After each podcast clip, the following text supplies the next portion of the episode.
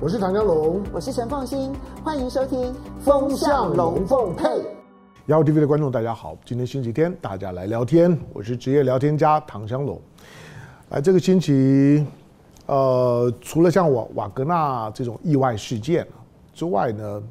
全球最最值得关注的，越来未来会有深远影响的，大概就是在南非的第十五届的金砖国家会议。那这个金砖国家会议，它达达成了，就是说呢，金砖的金砖的转型的第一阶段，就是呢扩容，就是增加了新成员，一次增加了六个。好，那这六个呢，当然有很大的解读空间了啊，这是今天呢我们的关注的重点。为什么在标题上面呢？我说金砖扩容，中国大胜啊，它里面有有很多需要呢解读的地方。好，那刚刚讲到就是说呢，瓦格纳呃。相对于金砖的成员国呢，俄罗斯这次除了除了在南非的这样的一个金砖会议之外啊，呃，跟金砖国家有有关的新闻花絮也也很多。其中呢，印度印度呢登月成功，你看得出来，莫迪莫迪其实就这次的金砖议程来讲，印度呢是被边缘化的，印度在金砖的边缘化，所以莫迪一度传出的他根本就不想来，他的金砖被边缘化扩容。不管印度呢怎么讲，所以不要说呢他反对，起码印度呢对扩容是不积极的。那因此他这次呢，如果如果正常情况呢，他对这次的金砖会议的结果，印度不会有什么很积极的支持的态度。但是他来了，来来了之后呢，你反而觉得，诶，他好像找找到了一个一个一个，就是说主场，是因为呢他登月成功，冲洗冲淡了呢他在。他在金砖被边缘化的那个味道，但是俄罗斯呢？俄罗斯是倒过来了。俄罗斯虽然是金砖的主体之一，但是呢，因为俄乌战争，那他的普丁的敏感性，所以呢，普丁呢仍然没有办法亲自参加。他用了视讯呢，用视频呢参加，用视讯的视频参加。可是对俄罗斯来讲呢，这个这个心情呢，却是却是灾难连连连。俄罗斯呢发生了两起的重大空难。这个空难呢，这两起空难都是人类历史上面呢，呃，大概非常少少见的。而且一个国家呢，在这两个地方发生空难呢，对于俄罗斯来讲呢，是第一个，就是俄罗斯的月球飞船是二十五号，在月球上发生空难坠毁了。印度成功了，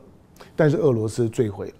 而另外一个就是瓦格纳的空难，一个发生在月球上，一个发生在地球上。我说，同时在月球跟地球都同一天发生空难的，大概只有俄罗斯。那这两起空难呢，对俄罗斯影响当然很大。再加上呢，俄乌战争呢还没有结束，普丁呢没有办法实质参与，所以这一次的金砖峰会呢，你就会感感觉到，虽然他派了他的外外交部长拉夫罗夫到了现场，可是终究啊，领袖不能够来，你就感觉到，呃，俄罗斯的光环就更弱了一些。好，对，第三个就是说呢，那中国在这一次的金砖会议当中呢的光芒强吗？呃，其实中国在今年的金砖会议里面啊，中国中国并不是用最好的状态呢来参加这场会议。我说最好的状态就是，中国中国目前并不是在一个经济状况非非常好，然后呢声量呢非常高，就是呢它整个的整个的气场非常强大的时候，呃。像这种的国际会议，因为金砖，坦白说，金砖是中国的主场。这件事情，不管是金砖的成员国，或者是将刚加入金砖的成员国，都会非常清楚的知道，金砖跟像上合国国家组织一样，它的主场，它都是中国的主场，或者中国在这样的一个组织里面，表面上面来讲，金砖五国 B B R I C S 的原始的成员国五个。可是中国呢，在这五个里面来讲呢，中国是一个 leader，中国呢是拥有呢主导性、压倒性的优势的，这个至关重要。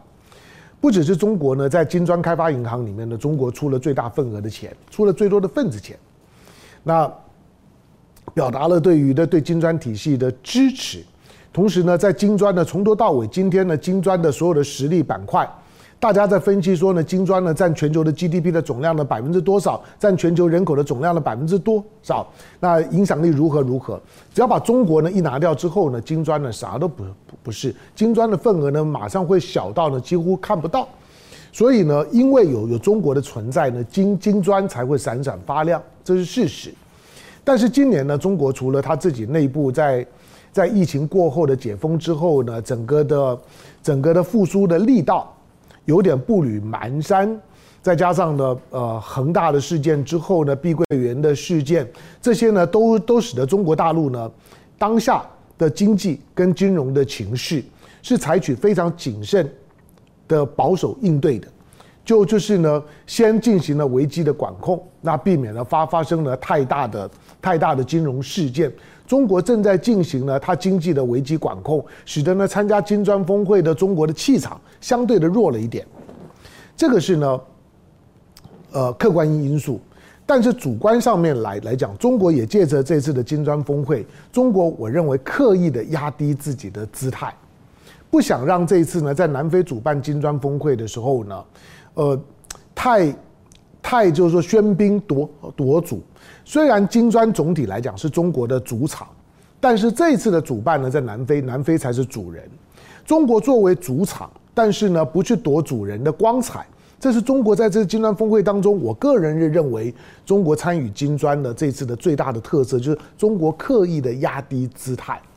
可是压低姿态是一回事事情，整个的议程的主导、议程的设定、金砖的未来的走势，乃至于扩容的方向，中国大获全胜。我刚刚讲就是今年，因为是因为是南非要主办了，那南非努力的想要把非洲金砖化，不是金砖非洲化，想要努力把非洲金砖化，所以这次的扩容，六个里面呢有两个是非非洲国家。南非之外呢，在北非呢最大的国家埃及，以及呢在非洲的政治中心，实力上面虽然没有呢这么强，可是一方面呢控制了红海，再来呢在在在非洲的政治中中心啊，包括了就非盟总部啊等等，都在伊索比亚。那中国在伊索比亚的影响力呢是非常非常大的哈，所以埃及、伊索比亚的进场，除了基本上面呢满足了南非呢作为一个主办国。想要让非洲呢更亮的那种的那种的虚荣心之之之外，满足就是你到了一个人家办 party，南非作为主人，你到约翰尼斯堡办 party，你看到南非呢把几乎的所有的非洲国家呢都邀请来，都邀请来呢参加呢今年的金砖峰会，你就知道南非用了很大的力气，想要增加呢南非呢在非洲的就代言人的角色，像是新加坡呢成为东盟的代言人一样。南非既然这么的用力，那当然呢，就是要尽量的去赞美主人，让主人呢能够呢感受到我办这场 party 办得非常的成功，来的所有的宾宾主尽欢，而且大家都很给我面子，该来捧场的通通来了。好，那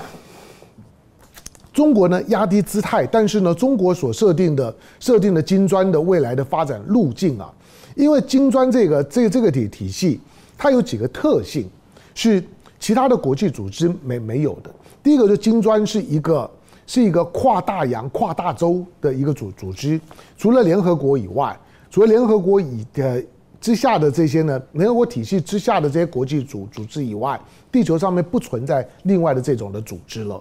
你要知道，会跨大洋、跨大洲，每次开会的时候呢，成员国呢从世界各地奔赴而来的这种的国际组织，除了联合国。联合国体系以下的这些的组组织，或者像像是呢 G 二十以外没有了。那因为 G 二十基本上面都还是都还是 G seven 跟金金砖的国家呢为主主架构的。但是除此之之外，像金砖的这种跨大洋、跨大洲的国际组织，同时成员想要加入的成员非常非常多，俨然成为一个小型联合国的。就金砖了，好，所以金砖呢未来的扩充性呢，以及在国际舆论当中呢形形塑共识的影响力，是我觉得未来呢金砖的发展当中最值得关注的。就是当一一件一个国际事务，金砖的成员达成共识了之后，它很可能就是联合国里面的主要的共识，而西方国家要去挑战金砖的共识，会非常的困难。金砖的成员的影响力越来越大。好，那。这次的金砖峰会，我说中国虽然呢摆低姿态，不突出自自自己，尽量把场面呢做给南非，可是中国呢要达到的目的呢几乎都达到，一方面呢，习近平呢一开始呢，一开始呢在在参加呢就金金砖的这个呃商务的这样的一个一个一个一个会工工商论坛，就是呢金砖国家工商论坛的这个会议的时候，习近平本人呢虽然没有参加呢这个就是说工商论坛，可是呢他请王文涛呢宣读了他在工商工商论坛当中的的的这个致这致辞。那习近平的这个致辞，最早对我来讲呢是很是很重视的哈。我曾经读过他在他的致辞当当中，这是第一次，因为过去有关于金砖要要朝着扩容扩大成员的方向，金砖呢要要朝着要要建立的就金砖本身的货币的支付体体系的这两件事情，都是国际的媒体的分析，或者说呢幕后新闻的解读。从来没有呢，从金砖的成员国的某一个领导人里面嘴里面呢，直接的抛出来过。但是这次习近平的讲话，就是告诉你，就是说，对这两条路线呢，就是金砖呢未来要发展的路线。第一个扩容，第二个呢就就是呢强化呢国际金融货币体系的改革。金砖体系呢要达到呢这两个目的。第一个扩容，我说扩容呢就是要绕过美国的影响力。改革国际货币体系，就是要绕过美元的影响力，绕过美国，绕过美元。如果美国绕不过美元，绕绕绕不过这两个，如果绕不过，或者任何一个绕不过，那所有的所谓的后殖民时代，其实都是在讲假的，就是那种的，那种的，就是说呢，大殖民、大航海、大殖民时代所留下来的西方国家呢，对于这个世界过度的支配力量，它仍然是存在的。金砖是要摆脱金砖，我认为它它最核心的用意，虽然它强调呢，它他们不是一个反美的机构，可是他的精神的底层终究是反美的、反殖民的、反西方的，这个是必然的。当你在挑战现有的秩序的时候，你就是在挑战美国，你就是在在挑战西方。好，那习近平呢，在在在在这个工商论坛里面呢，当他呢标定就是说呢，金砖国国家呢。那未来呢？第一个要加速扩员的进程，让这更多的国家加入到金砖，同时呢，要发挥金砖国家新开发银行的作用，推动国际金融货币体系的改革。这两个标定出来了之后呢，金砖未来呢就是朝着这两个方向走，继续的扩容。同时呢，下个阶段呢就是如何形成一个金砖体系内部的一个新的货币交易的体系、新秩序。这个改革呢，让其他国家的货币。金融不会显得这么的压抑，这么的脆弱，不会让美国呢每次呢在升息降息的时候，在割稻的时候呢高割的这么这么的顺，其他的国国家呢几乎呢都是呢为美国而打工，为美国而白做工。金砖国家如果不能够达到这个目的的话，那事实上的金砖都不算成功。所以今天呢，你你只能够说，习近平的标的的这两条路线被金砖国家呢普遍的接受了。好，那习近平虽然特别强调，就是说不能谁的胳膊粗嗓门大呢，谁就说了说了算。他也强调呢，中国呢并没有呢称王称霸的基因，也没有呢大国博弈的冲动，这都是在降低呢金砖的那个那个反美的那个想想象。中国呢，无非呢借着这一次的致辞，习近平呢在向金砖国家讲话的时候呢，隔墙有耳，表面上是讲给金砖国家听。但实际上是讲给美国听的，没有错。在金砖国家里面，我最有影响力。可是我要告诉你，你不要动不动呢就就觉得我做的任何事情呢都是要反美的。没有，我没有，我没有呢要要要要跟你大国博弈，我也没有要称王称的称霸。你不要这样说。可是金砖接下去的这两个发展的路径，不管你怎么讲，美国都是睡睡不着觉的。我说了，只要你在你在改变现在的世界秩序，你就是在改变美国的。美国，你就是在动美国的美国的乳酪，你就是呢，让美国呢感觉呢如芒刺在背一般。好，我们回头看呢第一阶段的扩容，虽然说呢金砖的，就是说呢想要加加速呢，就是说国际的货币体系的改革的进程，在这次的金砖里面，没有没有具体的浮浮现出来，可是因为金砖国家之间的本币交换已经越来越普遍。未来一定是朝着这个方向走，尤其呢，比如说没有没有参与的、没有直接参与的普普丁，那俄罗斯，俄罗斯呢已经再三的呼吁，因为俄罗斯在在俄乌战争里面呢受伤最惨重的不是在战场，而是在在金融体系里面，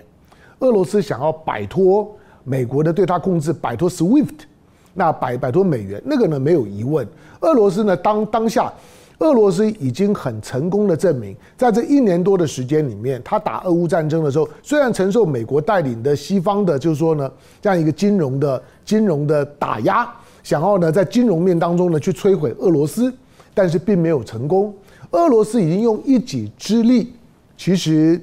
他已经他已经去美元化了。就是今天俄罗斯以最近的这几个月月份来看，俄罗斯的所有的所有的支付体系里面，美元美元呢加欧元，加上加加上呢加上了英镑，加上了日元，大概占它的三三成左右。另外有三成，大概是用卢布。俄罗斯本本币或货币，另外有三成多，将近四成，其实是人民币。俄罗斯呢是一个现在呢全世界对人民币呢在支付体系使用占比，除了中国以外最高的国家了。所以，当俄罗斯自己呢已经凭一己之力维持了自己的金融稳定，还能够呢继续呢对北约呢作战，同时呢能够呢摆脱呢美元，包括 SWIFT 对于它的这些呢掌掌控，那断它的金流。他已经证明他可以，所以他积极的推动呢，希望借着金砖体体系，能够呢让更多的国家呢摆脱呢美国的这个 SWIFT 的系统。那对于这些的国家在金融后面的开后门，随时呢在监控每个国家的金流。SWIFT 美国掌控的 SWIFT，它导致呢所有的国家呢在进行呢国际的交易的时候呢，都会感受到极端的不公平。第一个是美国呢只要打开呢它的后门。他都可以看得到的，美国国家的，就是说呢，金流是如何去流动的，你跟谁呢有往来，你跟谁呢做生意，你的你的支支付呢是是给谁的，他都看得到。第二个，你你让他看到呢，已经很不爽了，他可以在里面去去抽头。换句话说，你所有的买卖他都抽手续费，那何必？那今天呢，这些呢又又不是多困难的事儿，达成共识了之后呢，大家就朝着那个方向走吧。好，那你看到这一次的扩容的六个国家，我为什么说中国大获全？中国虽然呢把姿态呢放低，可是这六个成员，除了阿根廷，阿根廷跟中国的关系当然也很密切了。之前呢，你看阿根廷总统呢到到中国访问的时候，对中国的殷殷期盼。阿根廷现在的执政联盟之前呢，甚至于，甚至呢想要呢想要呢买买买买中国的新战机，最后呢虽然还没有谈定啊，不过。阿根廷作为呢南南美洲的偏左的左翼的国国家，又在巴西旁边了。那跟着巴西走，巴西如果能够跟阿根廷一起，美国呢对南美洲的影响力呢就会削弱非常非常多。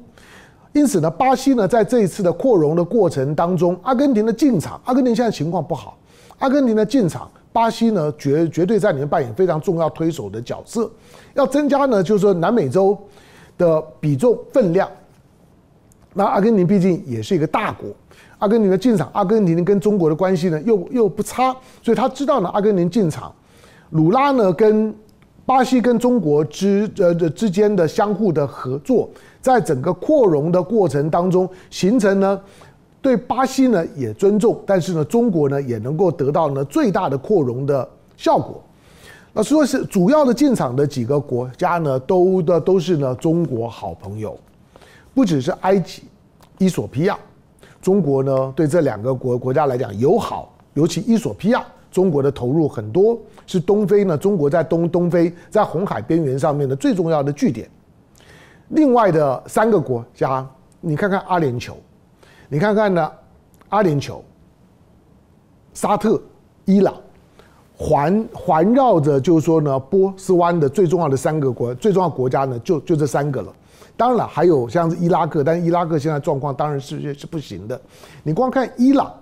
沙特，我说这两个世仇国家，你什么时候看到这两个世仇国家同时加入一个国是国际组组织？从来没有看到过。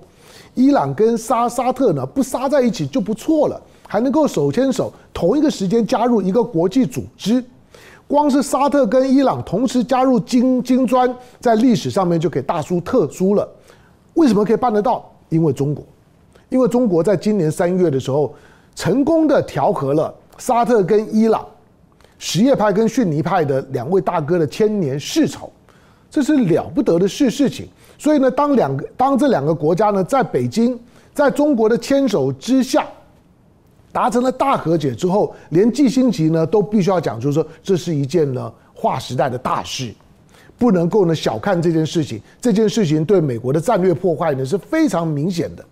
当你说中国是因为为了破坏美国所以做这件事吗？也不是。中国呢有它有它自自自自己的发展路径，不见得呢每一个呢我在发展路径当中的努力跟成功就一定呢是针对呢美美国的美国的这样的一个利益呢所所进行的斗争呢跟掠夺，只是因为美国在地球上面啊它称霸已久，所以我说任何秩序上面的改动都会让美国觉得呢你是冲着我来的，这是不可避免。老实讲，今天你只要做任何的努努力，美国都认为呢，你是在呢未经我的许可，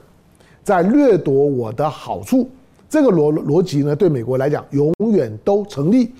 在修昔底德陷阱的根本的精神就在这里了。不管你主观上面的想法如何，客观上面你做的任何事情，都会导致呢既有的强权对你的不信任，都会认为呢你是在挑挑战他。好，你看到的沙特。跟伊朗可以呢同时间加入金砖，这就是一件超级大的事。再加上呢阿联酋，阿联酋跟中国的关系呢也是超好。中国呢在这金砖会议当中再一次的证明，中国呢在在波斯湾的周围的经营。已经到了一个非常成熟、非常稳定，几乎可以取代美国的地步。虽然美国在这个地方呢，它仍然有它的第五舰队，偶尔呢也会有航母呢进到波波斯湾。基本上过去呢都都是为了帮所谓的所谓的逊尼派的国家呢去对抗呢伊朗。可是现在不用对抗了，两个国家呢都进到中中专，都进到了金砖里头。美国在波斯湾的角色，因为这次的金砖再次证明，美国在波斯湾里面越来越没有角色。反正它已经不是原油的进口国了，它都已经是出口国了。中东国家对它呢也没有这么重要，它对中东国家呢也没有这么重要。因此，美国正在呢，正在呢整个的中东呢所所形成的，在过去战后的能源政治，正在从这个能源政治架构当中，美元呢正美美国正在退场，正在呢正在离开呢中中东。在这一次的金砖峰会当中呢，你会再一次的看到。当你说呢，这些的国家的加入，特别是呢，这些几乎都是穆斯林国国家，除了阿根廷以外，这些呢，剩下的都是穆斯林国国家。我已经讲过呢，好好几回了。我特别强调这个重点，就是穆斯林国家在过去呢，过去呢几百年的历史里面，不要不要说太远了，过过去也并没有太成熟的国国际组织。我们就说过去一百年好了，过去一百年。从第一次大战之后的国联的形成，开始有个大型的国际组织的形形成，到现在为止，一百多年的时间里面，所有的国际组织里面，穆斯林国家都没有受到它应有的重视。穆斯林国国家今天的联合国的成员国有一百九十三个，穆斯林国国家有五五十七个，五十七个所谓的所谓的所谓的伊斯兰国家组织的成成员。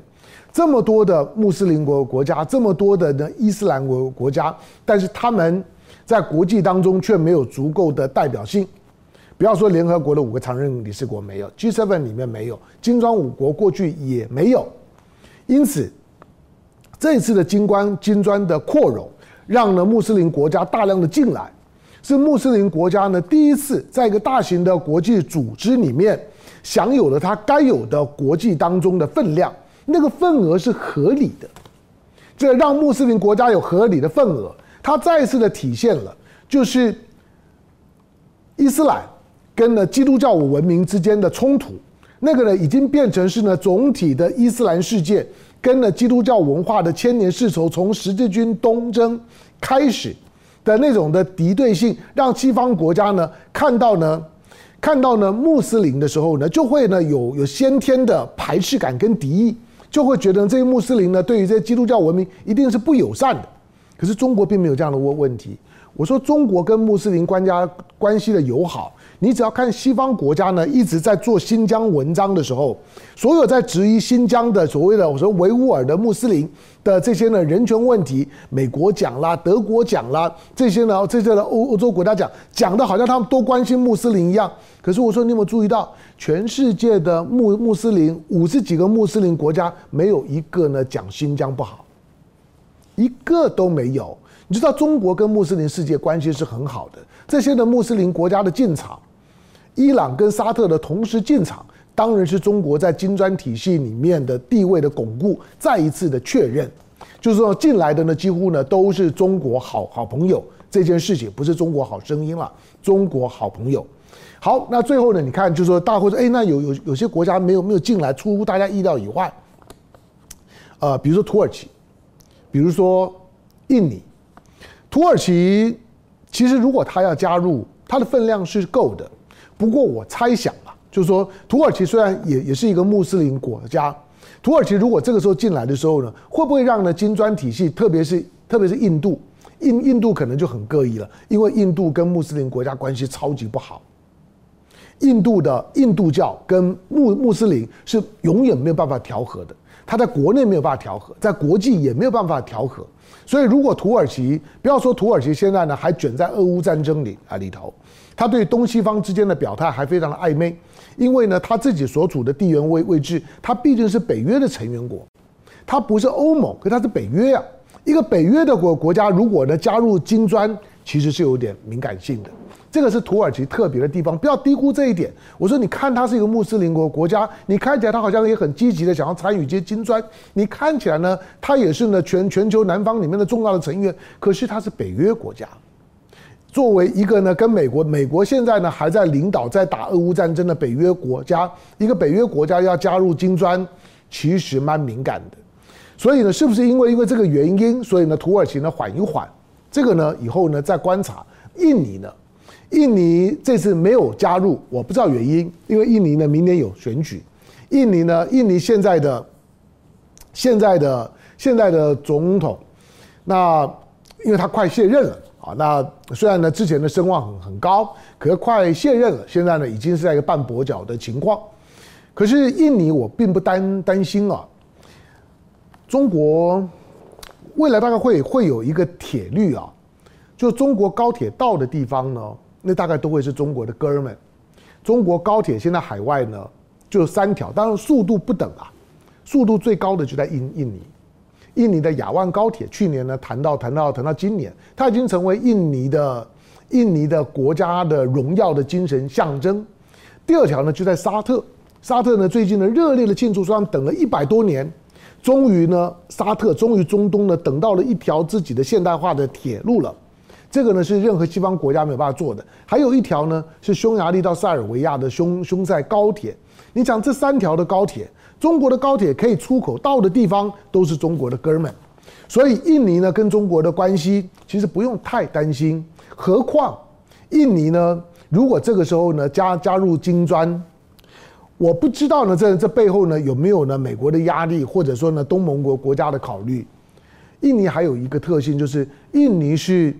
当习近平呢在在强调“一带一路”的时候，每一个国际社会的成员呢，当想到中国都会想到“一带一路”，想到呢想到中国呢在许多国际组织当中的活跃，不管是联合国体系下面的这些组织，或者是上合组织或者金砖组织，都会想到“一带一路”。“一带一路”就是中国，中国就是“一带一路”，这是划等号的。没有其他的任何国家可以跟“一带一路”画画等号，何况今年的十月份，中国还要举行呢“一带一路”的峰会。但是“一带一路”，我们之前讲过，“一带一路”呢，除了中国之外，有两个国国家，它是一带一路的呢代言人。路上的一带一路呢的代言人就是哈萨克。习近平呢，二零一三年呢是在哈萨克宣布呢“一带一路”正式启启动。但是另外一个国家呢，就是印尼。习近平宣布的海上丝路，就是“一带一路”的海上丝路，是在印尼，所以印尼是海上丝路的起点，哈萨克呢是陆陆陆上的丝路的起点。中国的一带一路就是呢以这两个国国家呢为代表，都是大国。那今天虽然没有印尼呢没有加加入，许多人呢就开始呢说：“哎，印尼跟中国的关系是不是有变化？”不会有什么变化的。我认为印尼跟中国的关系仍然是很稳固的，包括在南海议题的处理。所以中国呢，在这一次的金砖的第一阶段扩容的六个国家里里面，中国呢是最大的受益者，大获全全胜。进场的都是中国好朋友。对于印度来讲，虽然呢它上上月球了，可是呢，在金砖里面来讲呢，印度呢相对呢是弱化的，是被边缘化的，是被稀释的。所以未来金砖呢作为中国的主主场，中国势必会花更大的力气在金砖上面，透过金砖。达成了国际货币改革的目标，没有达到这个目标，中国在金砖的努力呢都不算成功。而只要达到这个目标了之后呢，金砖存在的永久价值才会真正的出现。眼前你看到只是扩容，但是扩容呢都都只是结构性的。功能性的还没有出来，我说的功能性，金砖的功能性必须呢先表现在摆脱美元呢对于其他的南方大国的干扰上头，所以呢货币体系的改革是未来的重中之重。这次金砖已经讨论了一些，但是什么时候呢会开始有有相对成熟的雏形出来？我估计不需要等到的，等到下一次开会的时候，大概在今年的下半年之后，陆陆续续呢会有讯息呢会显示，金砖的成员国在形成呢金砖的内部的交付呃支付体系的时候，慢慢会形成共识。眼前最大的干扰，我估计还是来自于印度。感谢呢收看呢今天的雅虎 TV，周末快乐，下个礼拜见，拜拜。